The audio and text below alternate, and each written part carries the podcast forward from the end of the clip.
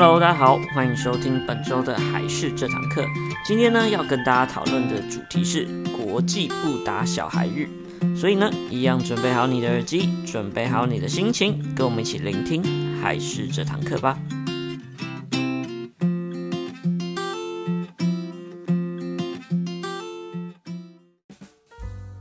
Hello，大家好，欢迎收听本周的还是这堂课，我是还是的木须。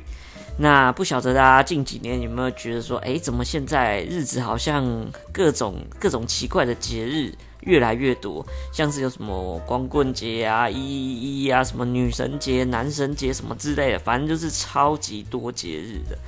但是不晓得大家有没有听过一个可能跟大家有关系的节日，叫做国际不打小孩日。各位爸爸妈妈，你们有听说过这个节日吗？我们今天呢，最主要就要来跟大家来讲解以及介绍一下国际不打小孩日是在做什么的。那国际不打小孩日呢，基本上是在每一年的四月三十日。那它是由一九九八年，然后起源于美国。那国际不打小孩日呢，也叫做无巴掌日，或者呢，也有一种比较严肃的说法，就叫做国际反体罚日。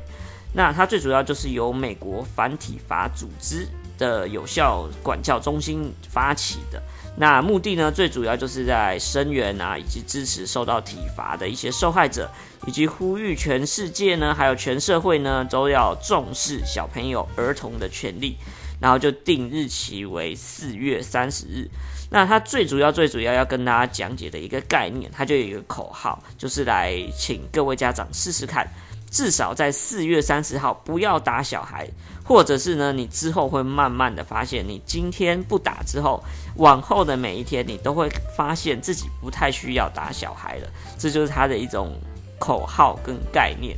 那台湾呢，其实在二零零六年之后呢，就开始呼吁这项运动。那基本上就是也是长期的推动反体罚，以及呢比较支持像是正向的一些管教的部分。那基本上呢，在台湾呢，人本教育基金会啊，就非常重视这方面的运动。那也有打造出一个概念，就是以爱来打造整个家。然后以我不打小孩为号召，这样子的方式来做，其实所以基本上呢，就是国际不打小孩日，基本上它的概念就是比较偏向于要正向教育以及禁止体罚。那但是呢，我们的传统观念有的时候就会觉得说，哎，要打小孩一下，或者是要惩罚小朋友一下，这样教养教育才会变得比较快速，而且小朋友有很时候是很欢的这种不讲理的，那有的时候透过打或骂一下，这样很快就能解决了。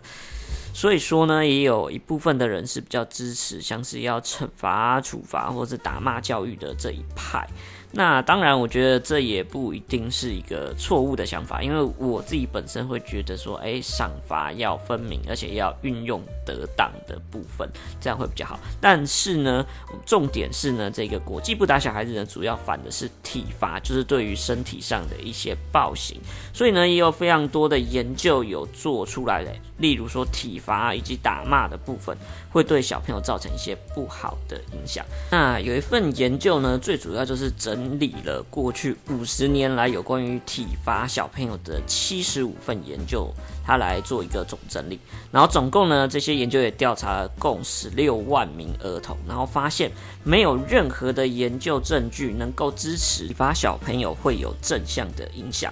然而呢，却有发现到体罚会对小朋友造成十三项的负面影响，其中呢，就有可能小朋友会变得比较有暴力倾向啊，或者是有一些心理上面的健康问题等等，以及呢，比较低的认知能力以及自尊心会比较受挫等等的状况。而且呢，这些小朋友啊，如果是从小被打到大的小朋友的话，长大的话，他也会更加的支持体罚，就形成一种比较恶性的一种循环。那另外也有研究有发现到，小时候常常被打屁股的人，在成年后出现忧郁症啊，以及自杀倾向，或容易用一些酒精或者是药物来滥用的一些心理健康的问题的风险，就会变得比较高。那除此之外呢，脑科学也有在做这方面的研究，就会它有一个概念，就是大脑会被体罚会给打坏。那像是呢，如果受到比较严重体罚的一些人的话呢，他脑部的前额叶皮质的部分，那这个部分就是用来控制一些情感啊，还有思考的部分的一些能力，那它就会变得比正常的大脑的状况还要小。那所以说呢，透过这种像是身体上面的暴力，甚至是语言暴力、不当管教的部分等等，也都会影响到脑部的发展。例如，语言暴力也会导致像是听觉的皮质层会变得比较肿大之类的。那这部分的皮质层呢，就是来理解他人语言啊，或者是一些沟通方面的。所以呢，如果受到不当的语言暴力的话，这方面反而会受到一些影响。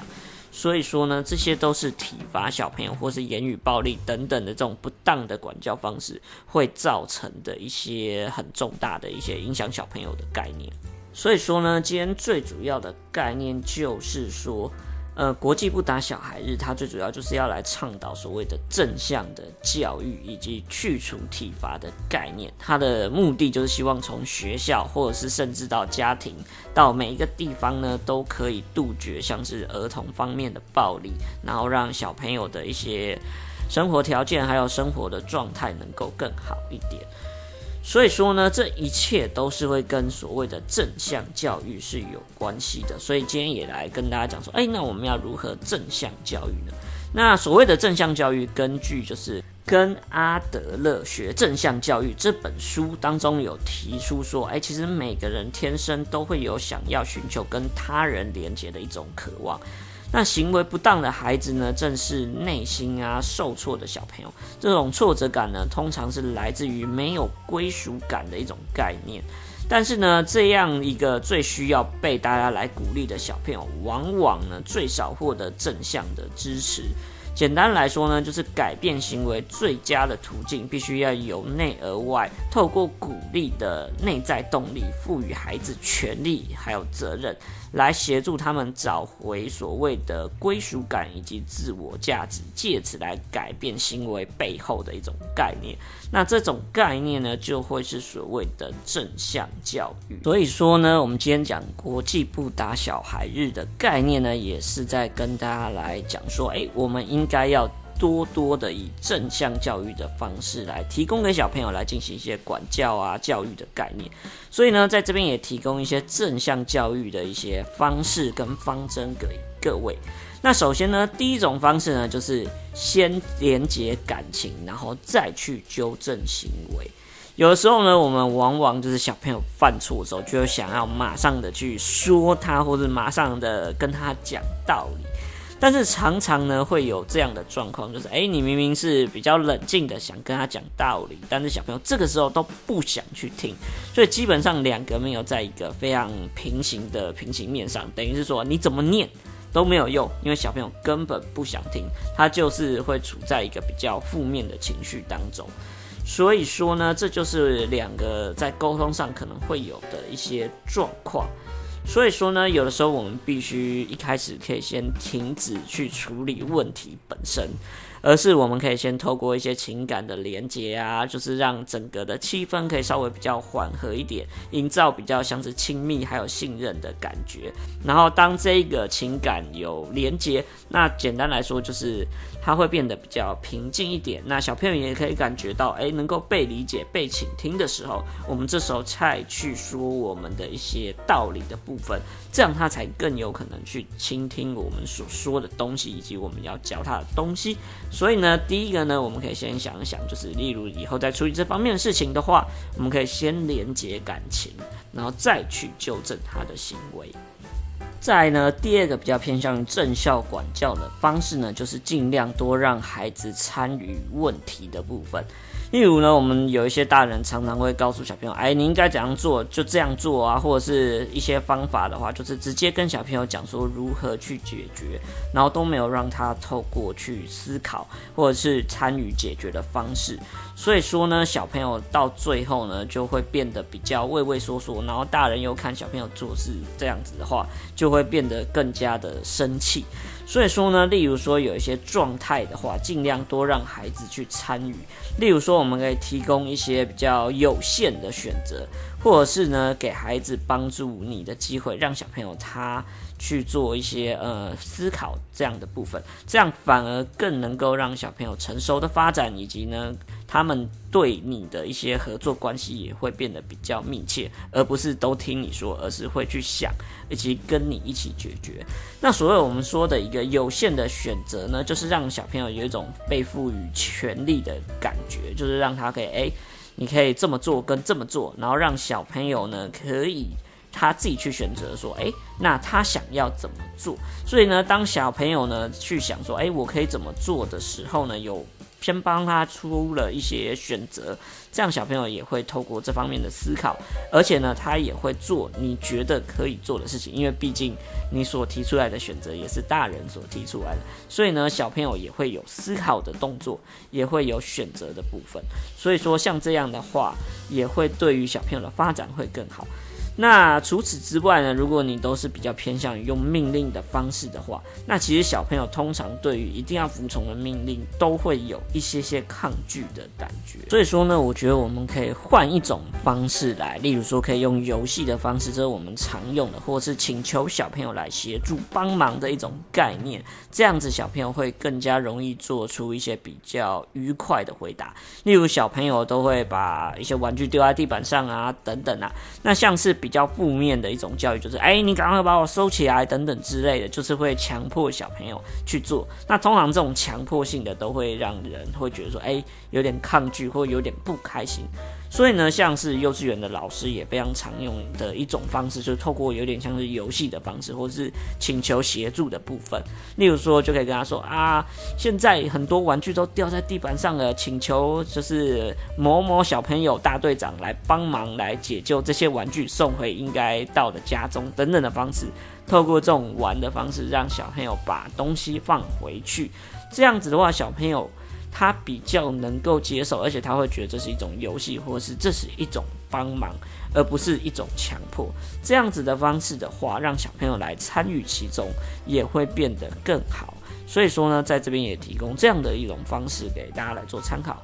再呢，第三种比较正向管教的方式呢，就是我们可以建立一些日常惯例的一些表格。那家长很容易生气的状况就是，哎，明明说了很多次，但都不做，或者明明就知道这个时间点要吃饭，这个时间点要写作业，这个时间点呢要去洗澡，但小朋友总是一拖再拖，或是一些状况的产生。所以呢，这边的话，例如有这样的状况的话，建议大家可以建立一种叫做日常的一些惯例表。其实最简单的教学的一种方式，就是不断的重复来建立一些像是规则感，还有秩序感的概念。所以呢，例如如说你有这方面的困扰的话，建议大家可以建立一些像是日常习惯表，就等于是说让小朋友知道说，哎，现在这个时间应该要做什么事情，或是你比较有理由可以跟他说，哎，你看现在应该怎么去做，现在几点了，应该做什么事情，让他可以直接看这个。表来做，那这样子的话，也会让小朋友去建立一个有一些规则意识在，